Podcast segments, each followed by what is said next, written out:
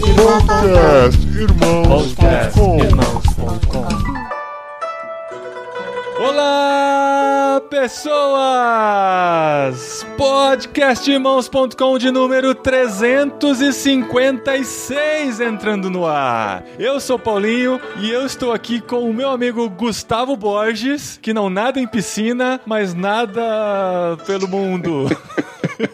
Sempre essa piada, sempre essa piada. Eu sou Gustavo Borges e apesar de não nadar nada, estou aqui neste podcast com o meu amigo Davi Lopes, que mora na China, mas que para falar com a gente teve que parar lá no Japão. Olha isso, Brasil! Bom dia, diretamente aqui do Japão. Estou aqui com meus amigos Gustavo Borges e com o Paulinho e é um prazer estar com vocês. Muito bem, gente. Olha só que programa especial, porque nós estamos começando uma nova série de programas aqui no podcast irmãos.com em que a gente vai conversar com brasileiros pelo mundo. E coincidentemente, essa ideia dessa série nasceu há oito anos, no dia 4 de abril de 2011, quando a gente lançou o primeiro programa pensando nisso, que foi com brasileiros no Japão. Foi o podcast irmãos.com de número 120, de 4 de abril de 2011. E desde então eu fiquei pensando, nossa, é muito legal falar com gente do outro lado do mundo e a gente entender um pouquinho da cultura, entender um pouquinho de que eles estão fazendo lá e poder trazer pra gente um pouquinho dessas experiências de cristãos ao redor do mundo. E há um bom tempo também eu conheço o Gustavo Borges e a gente tem falado muito sobre o assunto e a gente resolveu trazer de volta essa ideia e trazendo ele junto aqui com a gente nesses programas para falar com brasileiros ao redor do mundo. E a gente tem aqui hoje o Davi Lopes, que trabalha na China, casado com a esposa, trabalhando na China também, mas que está no Japão de férias e lá a gente tirou ele das férias para conversar com a gente e contar um pouquinho da experiência dele vivendo na China. E muito legal, Paulinho, que a gente tá gravando aqui de noite e já é de manhã lá no Japão. E essa experiência de viver o mundo globalizado vai ser muito divertida. Vai ser divertido e vai ser um grande desafio, porque assim, quando a gente teve a ideia, a gente falou: nossa, que ideia legal, vamos conversar com pessoas pelo mundo. Até que a gente tentou marcar a primeira gravação. Pois é. E lembrou-se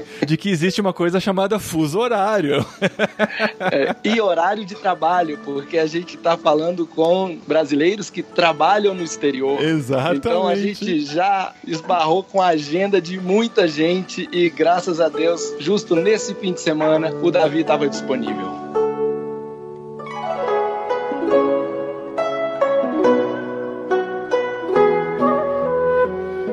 Muito bem, estamos começando então essa nova série aqui no podcast Irmãos.com que nós vamos chamar carinhosamente de Jetlag.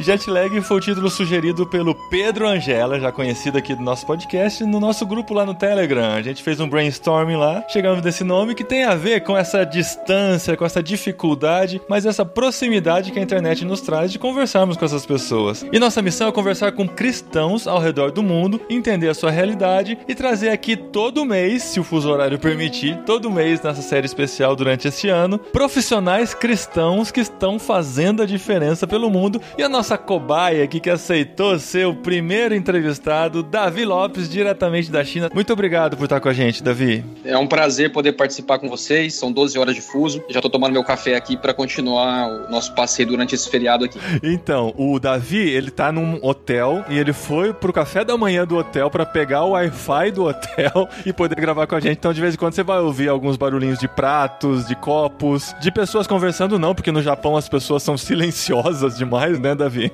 Extremamente silenciosas. Impressionante. Nunca tinha visto um lugar tão silencioso. E isso já é um contraste com a China, você tava me contando, né? A China, pelo contrário, é um país muito barulhento, né? É, exatamente, cara. A gente tava comparando principalmente o metrô, né? A gente andou bastante de metrô aqui em Tóquio e é impressionante o silêncio das pessoas. Eles não conversam e a China, totalmente o contrário. As pessoas são extremamente falantes e, de certa forma, né, parece que não tem muito essa questão do alheio, né, do próximo. É bem interessante essa diferença que eu tô notando aqui. Isso é muito legal pra gente já ver, porque a gente, quando pensa nos orientais, coloca tudo dentro do mesmo saco, né? É japonês, é chinês, é coreano, é tudo é japa, né? No nosso preconceito ocidental. E aí, já de cara, você já sacou uma grande diferença entre chineses e japoneses, né? é, e ainda tem os coreanos também, Exato. que eu vejo que é o meio termo. Ele não é tão silencioso, tão calado quanto o japonês e também não é tão barulhento como o chinês. Mas uhum. é interessante sim essas diferenças aqui. Ô Davi, mas como é que você foi parar lá na China? Engraçado, eu vou ter que voltar um pouco no tempo, né, para lembrar quando eu fui decidir pela minha faculdade, né, o meu curso. Desde criança eu gostava muito de geografia, de história e era muito interessado pela cultura dos países. E quando eu fui decidir pela minha faculdade, eu fiquei entre comércio exterior e relações internacionais. E como eu venho de uma família de comerciantes, acabei optando pelo comércio exterior, porque achava que as relações internacionais seria algo muito político. Uhum. E nessa época ainda não era convertido, né? Não conhecia Jesus. Essa opção pelo ou comércio exterior ou relações internacionais tinha a ver com seu sonho de conhecer o mundo? Sim, exatamente. Desde criança já sonhava em conhecer o mundo, em falar outras línguas, né, e, e rodar o mundo. Uhum. Então, comecei a faculdade, né, aos 18 anos, e aos 20 anos eu fui fazer um, uma viagem ao Canadá, né, fui aperfeiçoar o meu inglês, né, trabalhando com comércio exterior já. E nessa viagem ao Canadá, a família que me recebeu no Canadá me levou para a igreja e eu me converti no Canadá durante essa viagem. Na primeira semana desse intercâmbio que eu fiz no Canadá, eu conheci a Cristo, tive um encontro com Jesus e aquilo ali mudou a minha vida. Que legal. Então voltei ao Brasil, fiquei seis meses no Canadá, estudando, né? E foi um tempo que Deus usou também para transformar o meu caráter, a minha visão de mundo. E no Canadá mesmo, já recebi um chamado missionário, né? Deus estava me chamando para as nações. Isso eu recebi revelações, né? As pessoas oravam comigo e diziam: Davi, Deus está me dizendo algo a respeito de você. E falavam que Deus me levaria pelas nações, que eu iria até nações e países que eu jamais imaginaria. Uhum. E realmente isso se cumpriu. Qual foi o país mais diferente que você já foi? Olha, diferente, eu acho que Burkina Faso, na África. é mesmo, inusitado. É, é, é difícil de falar. Às vezes, eu falo, é, às vezes eu falo, muita gente não conhece, né? Onde fica, que país é esse e tal, muita gente não tem noção. A gente foi em Burkina Faso em 2017 visitar um casal de missionários brasileiros que estão lá desde, se não me engano, 2011. E a gente conheceu lá em Lausanne, no evento de Lausanne em Jacarta. E você, Gustavo, qual que é o país mais inusitado que você já conheceu? Que você também não é pouco viajado, não. Não, eu não sou tanto quanto o Davi, não. É só você seguir ele no Instagram que você vai ver.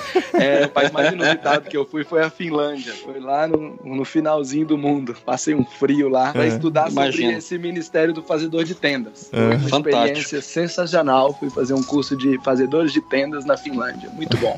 Cara, isso é muito legal que você contou, Davi, porque você sentiu o chamado missionário estando uhum. lá no Canadá já depois da sua conversão, né? Mas você não tinha noção do que você faria. E hoje, olhando bem para frente, você é um empresário trabalhando na China e sua esposa é uma fisioterapeuta trabalhando na China. E você se considera um missionário fazendo missões na China, certo? Exatamente. Como que foi essa trajetória, né? Você ligou a sua faculdade de comércio exterior com o seu chamado missionário e foi parar na China. Como que tudo isso se encaixou na sua mente? Quando eu conheci a Cristo no Canadá, eu voltando para o Brasil, né, e voltando à minha realidade de trabalho e estudo, eu entrei em crise, né, porque eu não entendia muito bem como que Deus faria. Eu recebi as promessas dele, entendia, mas eu não tinha noção de como poderia acontecer. Uhum. E durante muito tempo eu estive em crise, pensando que eu deveria largar a minha profissão e me dedicar ao ministério. Inclusive, essa viagem para a China, né, em 2008 eu fui a primeira vez para a China, e eu também fui para a Índia, morei dois meses na Índia e também passei um mês no Nepal, exatamente porque eu buscava de Deus uma resposta em relação ao ministério. Como é que seria o ministério? Eu estava em dúvida se largaria a profissão e tudo, me dedicaria ao ministério, e foi aí que Deus começou a me dar as respostas, né, e começou a falar comigo sobre a minha profissão, que eu não deveria largar a minha profissão, e a minha esposa também. Então a gente começou a entender sobre o BAN nesse processo de entender o chamado e como Deus realizaria esse chamado na nossa vida. É, o BAN, para quem não sabe, é o Business as Mission. A gente já tem programa aqui no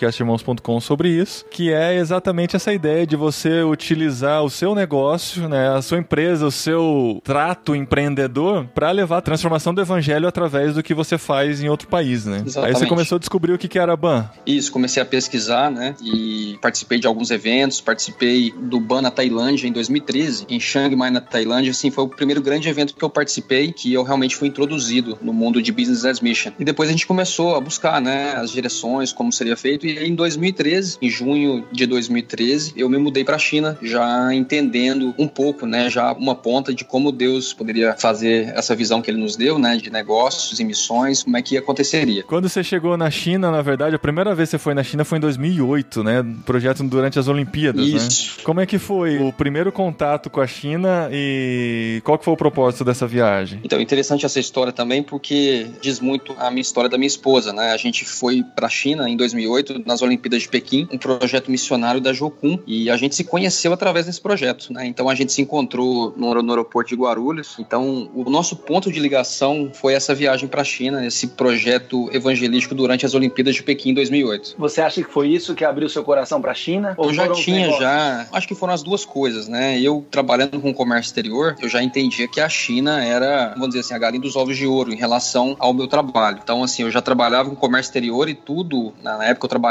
como despachante aduaneiro, né? Trabalhava com importação, já via aquele fluxo de negócios imensos saindo a partir da China, né? Então isso também chamou a minha atenção, né? De entender o movimento que estava acontecendo em relação à China, ao comércio mundial. E você, quando chegou lá na China em 2013, já foi casado? Isso, exatamente. Então conheci a Vanessa na China em 2008. Nós namoramos, noivamos, né? E casamos em 2011. Moramos por dois anos no interior de Minas, em Itaúna. E em 2013, a gente entendendo aí o momento que Deus estava preparando pra gente, a gente mudou pra China. Cara, de Itaúna pra China, hein? Mas você já era um cara viajado, né, cara? Assim, você já teve a faculdade de comércio exterior, já trabalhava com isso e tal. Então acho que a, a adaptação de alguém que já tá pronto para viajar, para morar fora, é bem mais simples do que alguém que é jogado do nada, né? Do interior de Minas no meio da China, né? Mas mesmo assim, como é que foi essa adaptação aí? E principalmente, se a minha esposa tivesse aqui participando, ela ia perguntar como é que foi para sua esposa aceitar essa loucura de morar na China.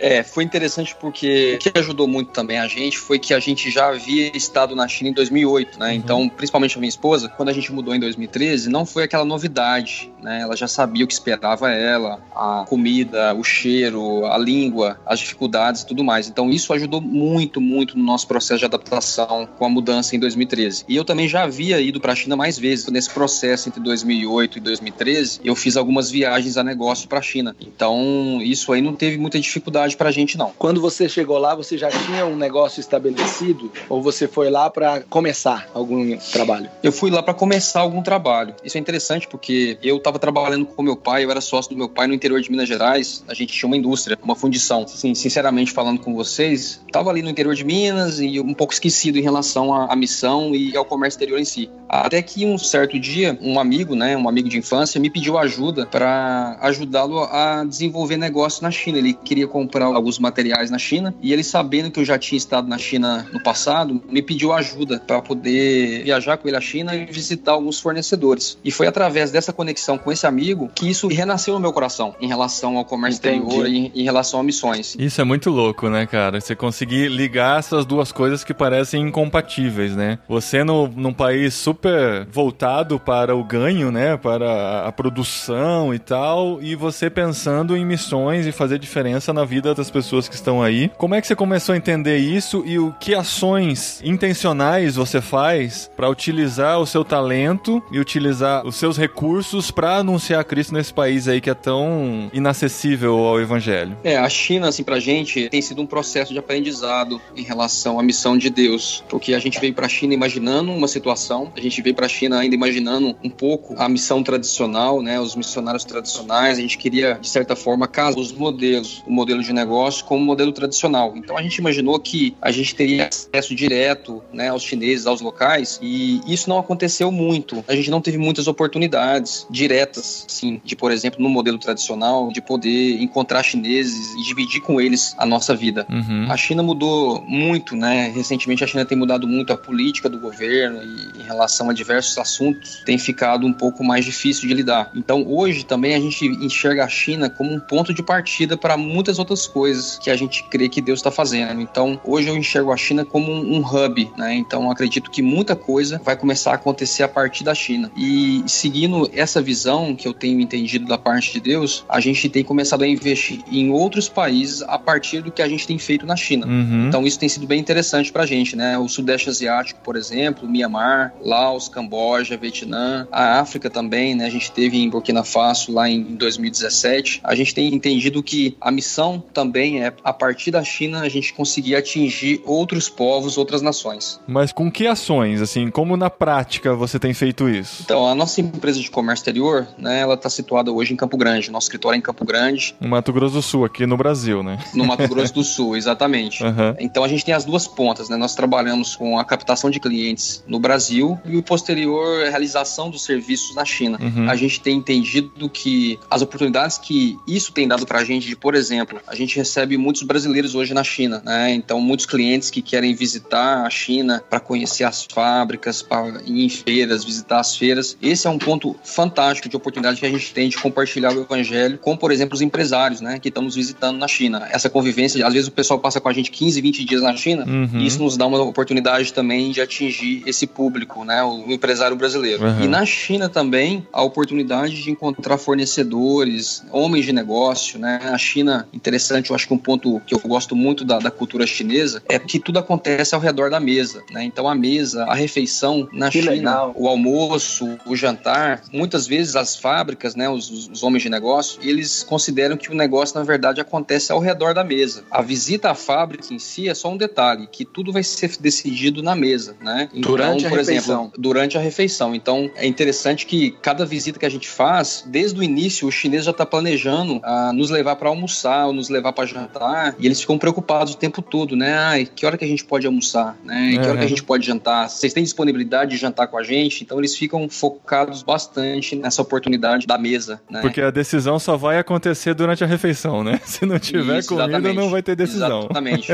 eles entendem que se eles não nos tratar bem, nos receber de uma forma digna, né? A gente não vai fechar negócio com eles. Então, eles ficam focados bastante na questão do atendimento, busca a gente no aeroporto, busca no hotel e pergunta se a gente quer fazer algum turismo na cidade, enfim. É uma preocupação assim extrema com relação ao trato, né? Como é que eles estão tratando a gente durante esse período na China. Sim. Mas na hora de comer, eles têm um cardápio especial para as visitas estrangeiras ou a comida é a comida típica mesmo? É, é interessante, o chinês ele acha que a, a comida dele é a melhor comida do mundo. Então, assim, ele Ah, eles são de Goiânia, entendi.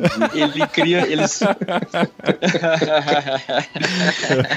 Eles criam uma expectativa muito grande né, em relação a gente provar a comida deles, o que, que a gente vai achar e tudo. E isso é um ponto engraçado, porque assim, eu já tô na China já há seis anos, né? Então, para mim, eu já tô acostumado, mas geralmente quando a gente vai visitar com algum cliente do Brasil, a comida é muito diferente. O pessoal do Brasil tem muita dificuldade em provar as comidas da China, né? Qual que é a comida mais bizarra, assim, que faz parte do cardápio? Não que é um negócio muito extravagante, mas que faz parte do cardápio do chinês, assim, comumente até. Cara, a cozinha chinesa, ela se assemelha um pouco à comida do Brasil, né? A gente tem cozinhas regionais, né? Então tem muita, muita variação na China, assim como no Brasil. Uhum. Então, assim, tem regiões na China que a comida é muito doce, né? Por exemplo, Xangai, né? A região que eu moro de Xangai é muito famosa porque é uma cozinha extremamente doce. Então, eles usam muito molho agridoce, por exemplo, então leva muito açúcar. Uhum. E se você já for, por exemplo, pro sul, o sul da China ali, divisa com Myanmar, com Vietnã, já tem muito mix da cozinha vietnamita com a cozinha chinesa, né? Você vai para o norte, tem a região muçulmana da China, né? No norte da China, noroeste da China, já é uma comida muito ligada à cozinha árabe, uma mistura de cozinha chinesa com cozinha árabe, por exemplo. Já teve alguma vez que você levou algum empresário aqui do Brasil e ele passou vergonha lá e passou mal e não quis comer de jeito nenhum e isso atrapalhou os negócios? Sim, não atrapalhou os negócios, né? Mas são situações às vezes embaraçosas, né? Da pessoa, por exemplo, visualmente ela olha a comida e ela já rejeita, assim, porque a, às vezes até o visual da comida é totalmente diferente do que a gente está acostumado aí no Brasil, arroz com feijão, a carne, a salada. Uhum. Então, visualmente a pessoa já trava. E eu já passei várias situações como essa da pessoa falei com ele, olha, tenta provar para mostrar para eles, né, que você está interessado em provar a comida deles. E às vezes a pessoa não conseguir nem sequer colocar a comida na boca Nossa. pelo visual da comida. Nossa. Isso já aconteceu várias vezes. E o pior é, é colocar fazendo cara feia, né? É, exatamente, exatamente. Isso é difícil. Eu às vezes passo aperto em relação a isso. Eu fui visitar uma fábrica, fui auditar uma fábrica com um cliente meu que importa produtos químicos para o Brasil. E essa fábrica era num local bem afastado. Eu peguei um avião em Xangai e fui para Qingdao. A gente fala aqui Qingdao, né? A cidade de Qingdao. E essa fábrica estava mais ou menos uma hora e meia distante da cidade. Então era uma fábrica bem isolada, né? Eu cheguei lá mais ou menos nove da manhã e fui chegar mais ou menos na fábrica às dez e meia da manhã, né? Então fiz a visita. Por volta de meio dia e meio, a visita estava finalizada. E aí eu já estava aguardando, né? Eles falarem sobre o almoço, né? Ah, vou levar você para almoçar. Isso aí já era de lei, eu sabia que iria acontecer. Só que como essa fábrica era muito isolada, não tinha restaurante. Então era um refeitório dentro da fábrica. Comida roots. Tem comida roots. Ele falou, Davi, olha, não tem restaurante aqui em volta, mas a gente tem nosso próprio restaurante aqui na fábrica. Era uma fábrica de mais ou menos 1.500 funcionários. Tá uma fábrica muito grande. E ele falou, ó, a gente tem nosso próprio refeitório aqui, né? E eu pedi a eles para preparar uma comida especial pra gente. Falei, tudo bem, né? Vamos lá. E aí me levaram pra sala, a mesa redonda, como sempre, né? Sento numa mesa redonda, todo mundo olhando para todo mundo e começaram a chegar os pratos. Então chegou vegetais, chegou ali uma carne de porco e tudo. E aí chegou um prato, gente, com abelha frita. é, e eles falaram: Isso aqui é um snack, né? Que a gente costuma comer e tal. E eu falei: Tá, mas essa abelha? Não, essa abelha aí a gente pega numa, num ninho aqui atrás, aqui perto da fábrica, tem uma concentração de abelhas ali. E a gente pega as abelhas ali e frita. e eu provei, né? Não queria fazer feio diante deles, né? E aí peguei umas duas, três abelhinhas ali e comi. Tinha gostinho pra de mostrar mel pra não? eles uma boa. Não, tava frita, não tinha. Não, Não? tinha gosto de nada. Ela simplesmente desmanchou na minha boca, né? Tava frita. Mas será que eles não fazem de sacanagem, assim? Ah, vamos pegar o estrangeiro aí e vamos dar uma abelhinha frita pra ele comer? Eu vejo sim que eles tentam testar a gente, né? É. Muitos assim, eles querem ver a sua disposição em compartilhar com eles da cultura, né? O chinês, ele tem muita assim desejo de saber um pouco mais dos estrangeiros também. A gente gera muita muita curiosidade deles também. Eu particularmente assim sou apaixonado em culturas, né? Em conhecer coisas novas. A minha esposa também, a Vanessa. Na verdade, em relação à comida, a Vanessa é 20 vezes mais corajosa do que eu. Ah, é? É, a Vanessa tem uma, assim, uma disposição em provar as coisas. Eu vou lá em casa, às vezes, com presentes, né, alguns pacientes dela. Como ela trata a saúde das pessoas, muita gente, às vezes, dá algum presente pra ela. E a Vanessa já chegou em casa, assim, com presentes, comidas de alguns chineses, que eu não tive nem a coragem de provar. E ela prova e, e testa tudo. Caramba. Quando eu fui à Colômbia participar de um congresso, eu trouxe de volta para os meus filhos conhecerem formiga frita, que lá na Colômbia vende na rua. Não é? E eu dei um pedaço da formiga para minha filha comer sem falar o que que era, né? Rapaz, mas depois que eu falei, a situação ficou feia. Ela até hoje fala que foi corajosa e comeu formiga, mas Ah, ela não só sabia. descobriu depois. Não. Não sabia, né?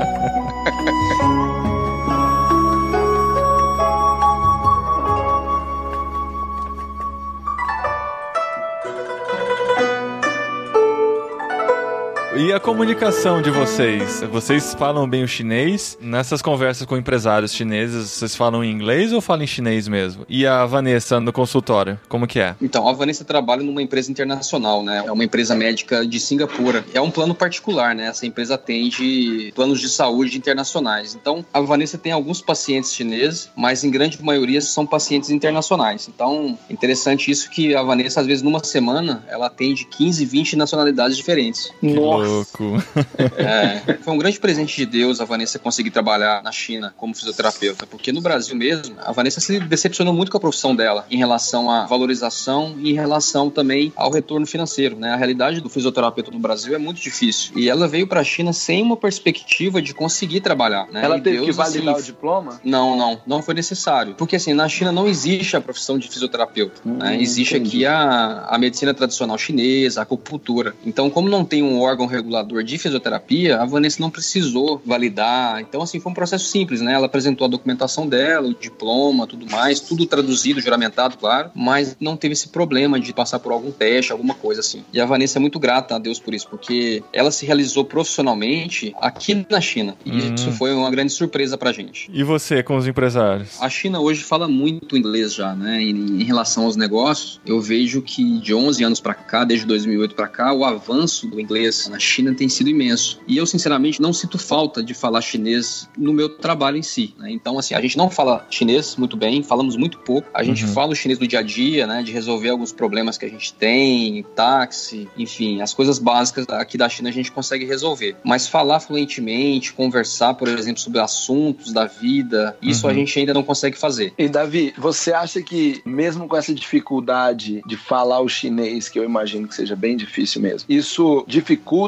ou isso impede que você faça amigos chineses? Você tem amigos chineses? Sim, a gente tem alguns amigos chineses, mas eles falam inglês, né? Mas sim, atrapalha bastante. Isso é uma coisa que a gente analisa da seguinte forma, né? A gente veio para a China já trabalhando, então a gente não teve também muito tempo para dedicar, né? Entrar, por exemplo, numa escola, numa universidade e dedicar um tempo full time, por exemplo, numa universidade. Então a gente infelizmente não teve essa oportunidade de estudar inicialmente. A gente já chegou trabalhando. Mas hoje em dia, lá na vizinhança? Vocês se relacionam com os vizinhos? Vocês conseguem bater um papo, mesmo que amenidades? Sim, sim. A gente, no condomínio que a gente mora, né, em Suzhou, a gente mora já numa cidade um pouco mais interiorana, né? A gente morou em Xangai durante três anos e hoje a gente está morando em Suzhou, que é meia hora de Xangai. E no nosso condomínio, né, nosso, se não me engano, tem quatro ou cinco só casais de estrangeiros. Todo o restante eh, são chineses. E a gente diariamente tem sim a oportunidade de encontrar com eles, né? E tem um grupo também do condomínio, né? Tem alguns eventos também que o condomínio faz. A gente tenta ao máximo se esforçar para encontrar com eles, né? E ter alguma conversa, oportunidade de ter esse contato com eles. Ah, legal. Lá nessa cidade que você mora, vocês têm acesso à igreja? Tem igreja para vocês sim. irem lá? Tem uma igreja internacional, né? E o governo hoje regula muito a questão das atividades religiosas, né? Então a gente pode frequentar essa igreja internacional, mas esse culto realizado, ele oficialmente só aceita estrangeiros. Né? Inclusive no papel lá, que tem um resumo do culto, como é que vai ser a celebração, eles deixam bem claro que aquele ali é um evento somente para portadores de passaporte estrangeiro. Caramba. Então, mas se aparecer um chinês querendo participar, não pode? Isso acontece. Muitos chineses não respeitam essa restrição e acabam participando sim. Mas em geral é fechado, assim. O cristianismo tem essa dificuldade aí na região onde você está. Tem um culto especial para eles, né? Um horário que é determinado pelo governo para ser um culto para os locais, para os chineses. E a gente não pode participar, é somente para eles. Caramba! E tem pastores chineses que. que é, tem essa separação. Esse... Exatamente, exatamente. O governo também tem esses pastores que são autorizados aí a, a realizar o culto, né? Mas exclusivamente para chineses. E na casa de vocês, é possível fazer um culto? Sim, a gente pode fazer uma reunião, né? Mas também somente para estrangeiros. A gente não pode convidar, a gente não pode realizar isso e se misturar. Essa restrição bate exatamente nessa tecla, que a gente não pode se misturar com os locais. Davi, aqui no Brasil, um diferencial de empresas tocadas por cristãos, geridas por cristãos, é que geralmente são empresas que dão um bom testemunho, pagam seus impostos, não aceitam subornos, esse tipo de coisa. Na China, isso é um diferencial ou eles são corretos e isso é esperado normalmente? Cara, a China, nessa questão, é uma terra sem lei. É mesmo. Eles não têm as regras básicas em relação àquilo que é certo, aquilo que é errado, né? Essa é uma grande luta que a gente tem, que a gente sofre também. A gente vê isso acontecendo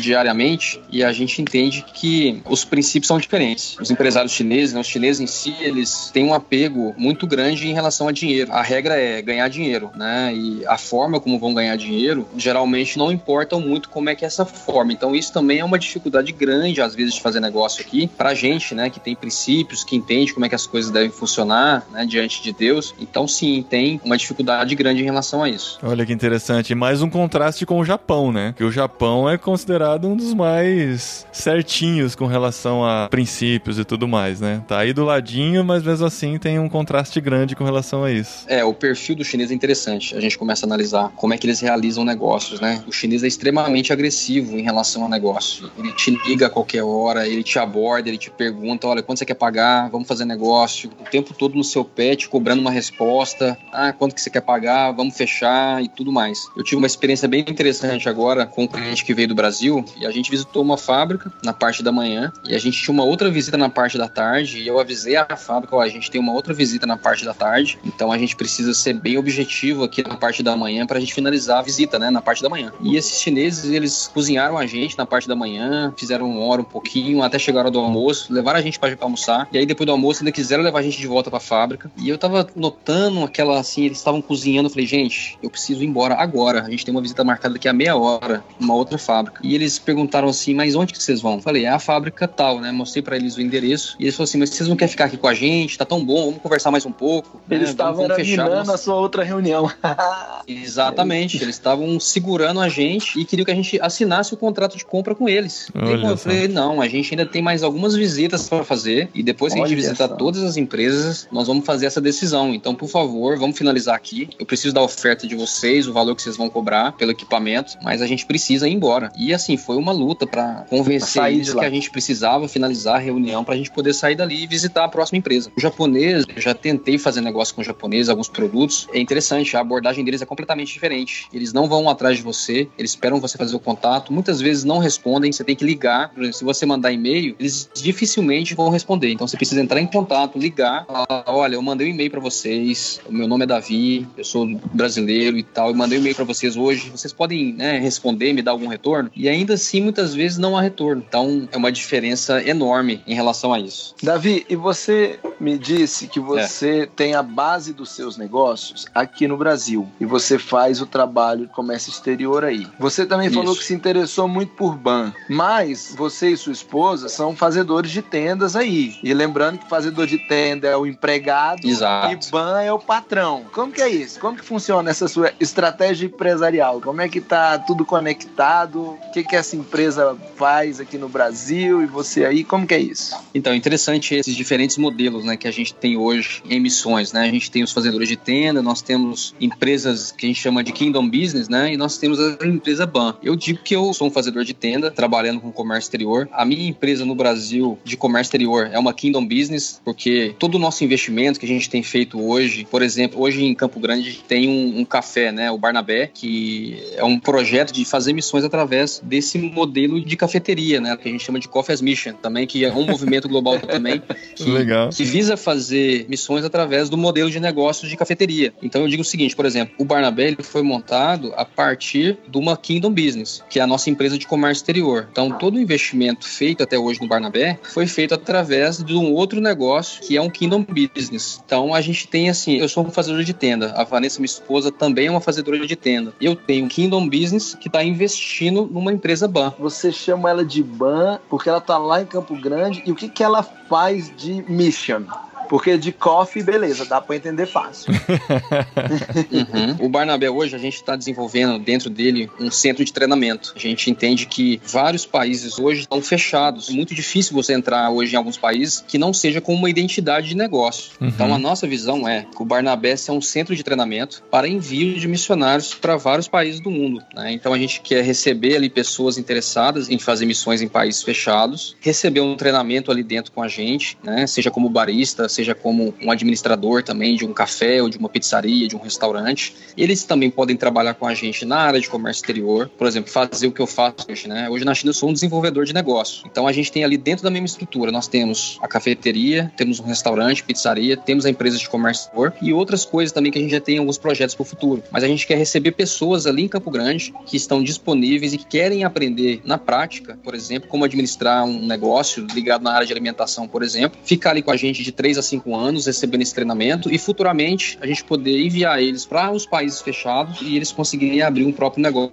Sensacional. Que ideia legal, cara. E se as pessoas quiserem saber mais, entrar em contato, visitar o Café Barnabé em Campo Grande, como é que faz? Sim, a gente está disponível, só fazer o contato com a gente, a gente pode marcar a visita, receber vocês lá com o maior prazer. O meu Instagram é The Pilgrim Traveler, né? O viajante peregrino. Uhum. Então é The underline Pilgrim underline Traveler. E a gente está disponível aí para conversar e falar mais também sobre os projetos que a gente está desenvolvendo com o maior prazer. O Café Barnabé tem rede social? Sim, o Café o Barnabé, sim. Vocês podem procurar Café Barnabé no Facebook. A nossa empresa em Campo Grande, a Incomex, né? A gente trabalha com desenvolvimento de negócio ao redor do mundo, não só na China, mas a gente faz negócio em Taiwan, na Alemanha, no Sudeste Asiático, Coreia do Sul também. Quem também estiver precisando, quiser importar produtos, quiser exportar produtos também, tiver alguma ideia de negócio e já trabalha com negócio também, a gente está disponível aí também para prestar serviço e, e, trabalhar junto. Que legal, ó, eu já vou contratar o seu serviço quando você vier para cá, traz um Xiaomi para mim de última geração não.